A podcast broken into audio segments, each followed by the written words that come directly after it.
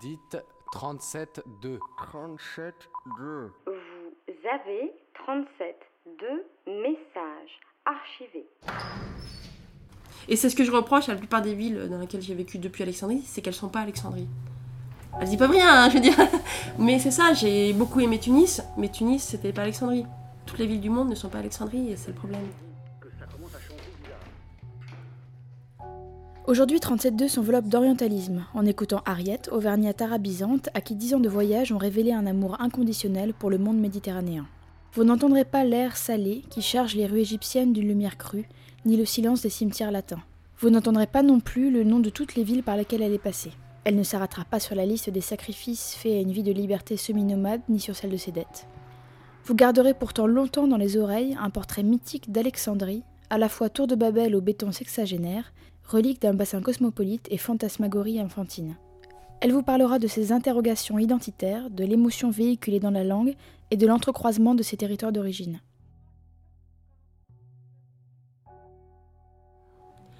Donc je m'appelle Ariette, j'ai 27 ans.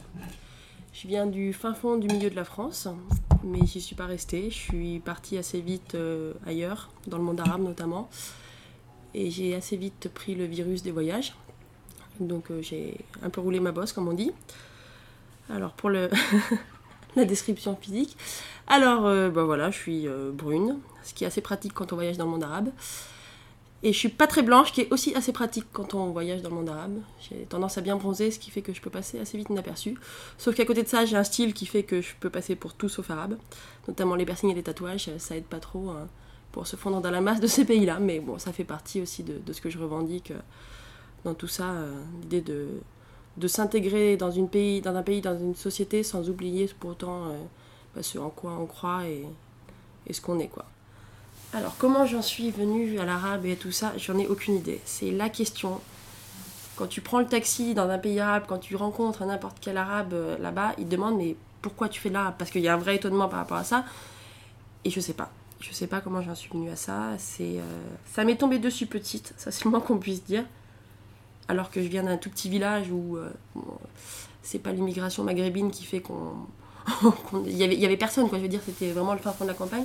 Mais euh, je crois qu'en en analysant tout ça a, posteriori, c'était juste l'envie de partir, quoi.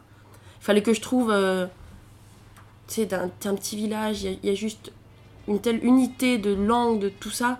J'avais juste envie d'ailleurs, quoi. Et l'arabe, euh, c'est de, devenu bah, le symbole de tout ce que je préfère de plus exotique. Aussi parce que quand on est petite, euh, ce qui était mon cas, c'est à l'Égypte, les pyramides, les pharaons. Ah, forcément, ça fait rêver, quoi. Et puis tu grandis, tu dis, ah oui, je voudrais être égyptologue, euh, les grands rêves de gamine. Puis bah, pour aller en Égypte, bah, faut parler arabe. Donc, euh, donc j'ai commencé la fac d'arabe euh, par rapport à ça.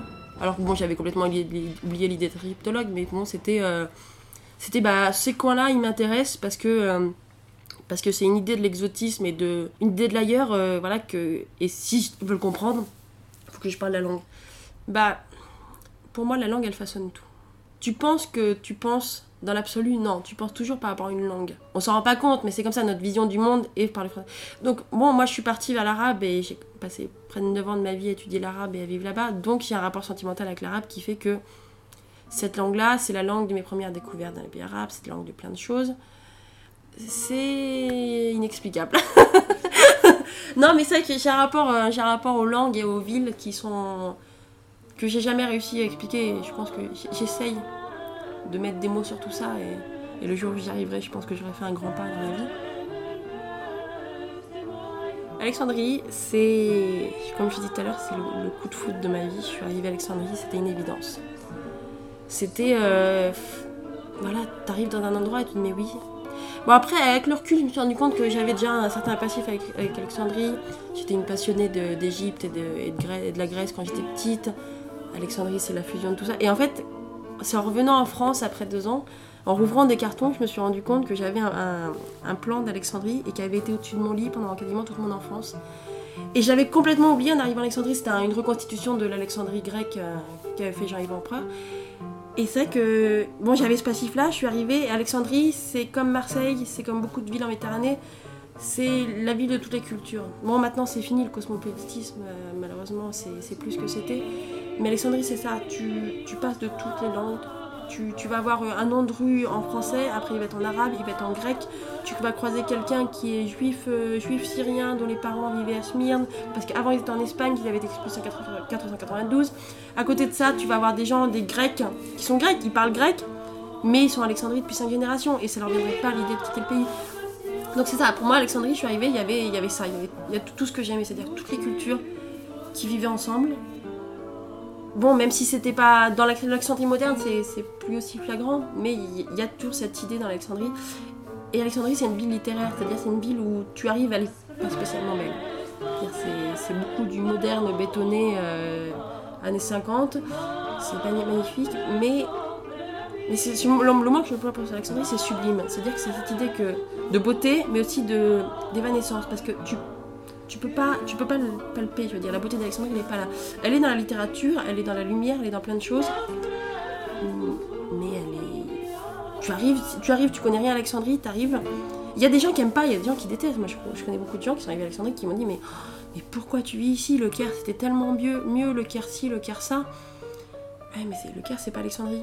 Et c'est ce que je reproche à la plupart des villes dans lesquelles j'ai vécu depuis Alexandrie, c'est qu'elles sont pas Alexandrie. Je dis pas rien, hein, je veux dire. Mais c'est ça, j'ai beaucoup aimé Tunis, mais Tunis, c'était pas Alexandrie.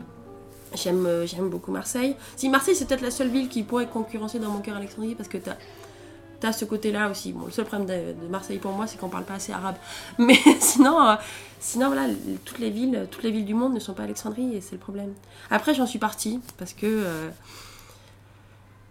parce que j'ai fait, c'est encore des choix. J'étais, je suis partie d'Alexandrie, j'avais une- à peine 20 ans et voilà, je voulais vivre ailleurs aussi. Je voulais voir d'autres choses. Bon, avec le recul, c'est un des grands regrets de ma vie d'être partie d'Alexandrie. Et c'est. J'ai en mémoire le, jour où je suis partie d'Alexandrie et l'heure exacte. Et pour moi, tous les ans, c'est une commémoration de me dire, bah voilà, ce, tel jour, à telle heure, tu, ça fait tant d'années que tu es partie. Et j'ai pas pu y retourner depuis. Et parce que maintenant, en plus, comme ça fait longtemps que je suis partie, j'ai encore plus de d'appréhension à y revenir. Les choses ont beaucoup changé là-bas.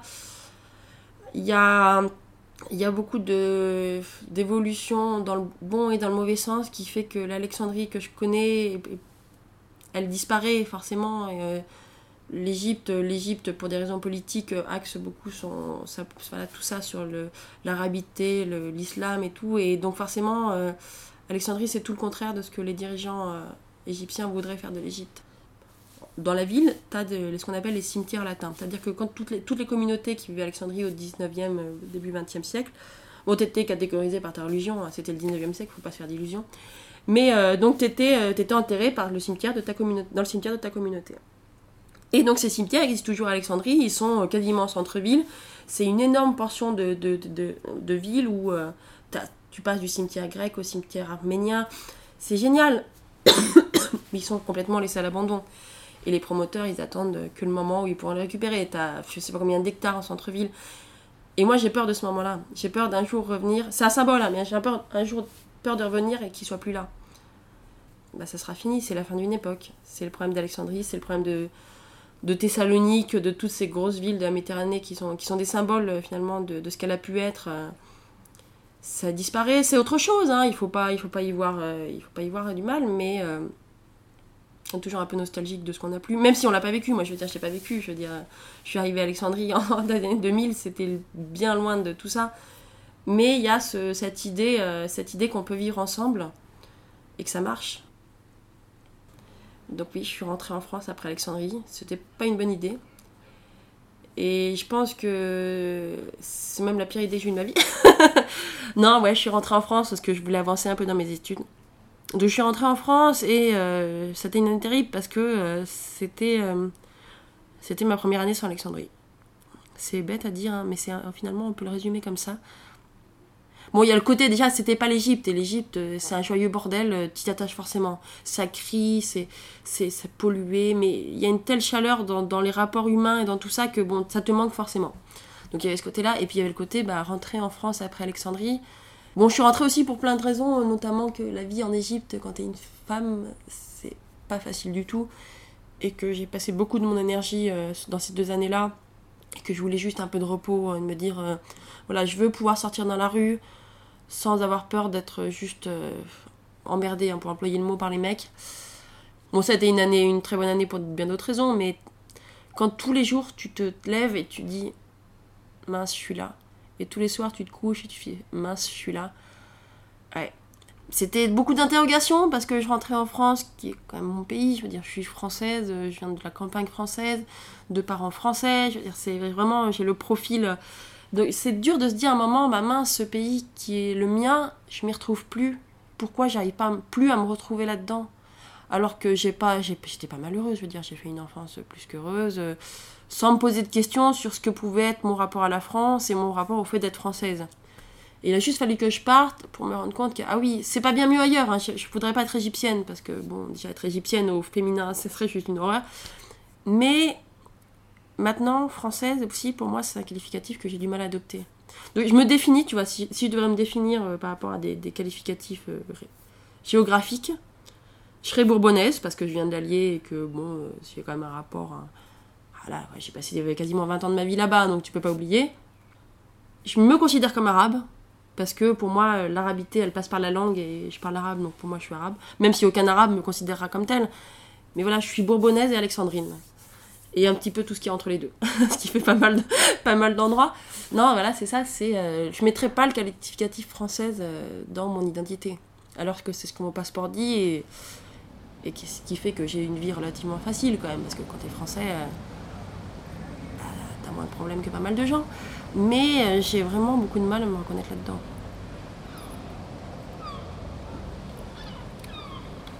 C'est difficile en fait à expliquer parce que c'est du ressenti, vraiment. Donc déjà, il y a physiquement la présence de la mer, même si tu la vois pas, elle est là. Il y a ce truc qui fait que c'est peut-être cette espèce d'humidité dans l'air. Il y a la lumière, la lumière en Méditerranée, que tu sois à Alexandrie, à Marseille, à Barcelone.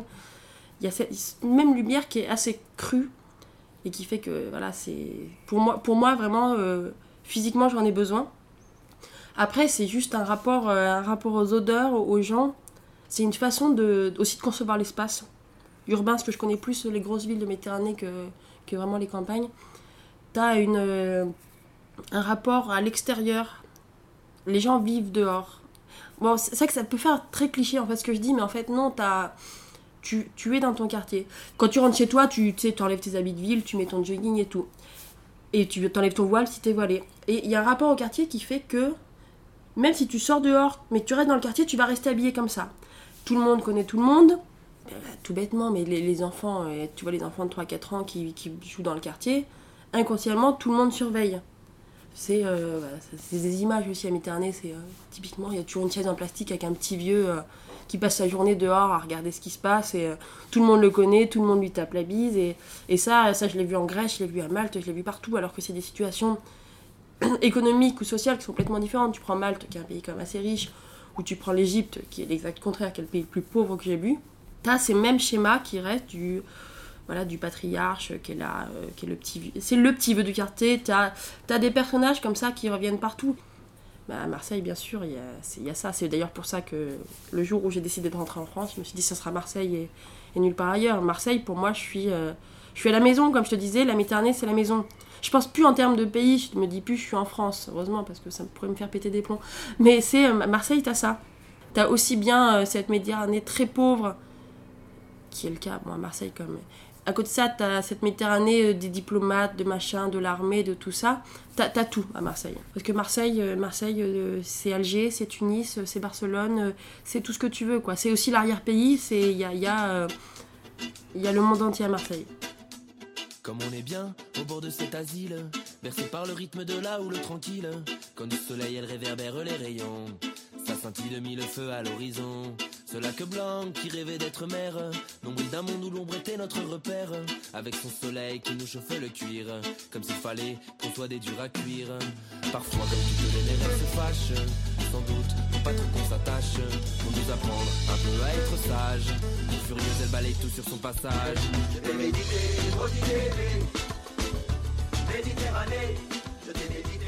Donc voilà, moi ça fait des années que je suis dans les études, c'est un choix complet, je l'ai fait avec tous les sacrifices que ça a voulu faire, voulu, que ça a entraîné.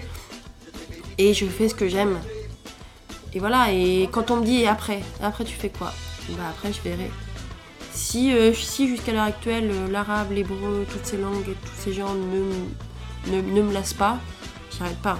le jour où il faudra trouver un boulot, euh, je suis réaliste, hein, je deviendrai caissière ou je travaillerai à McDo comme tout le monde. hein. Mais j'aurai cette, euh, certitude d'avoir dit, bah voilà, pendant 10, 15 ou 20 ans, j'ai fait ce que j'aimais.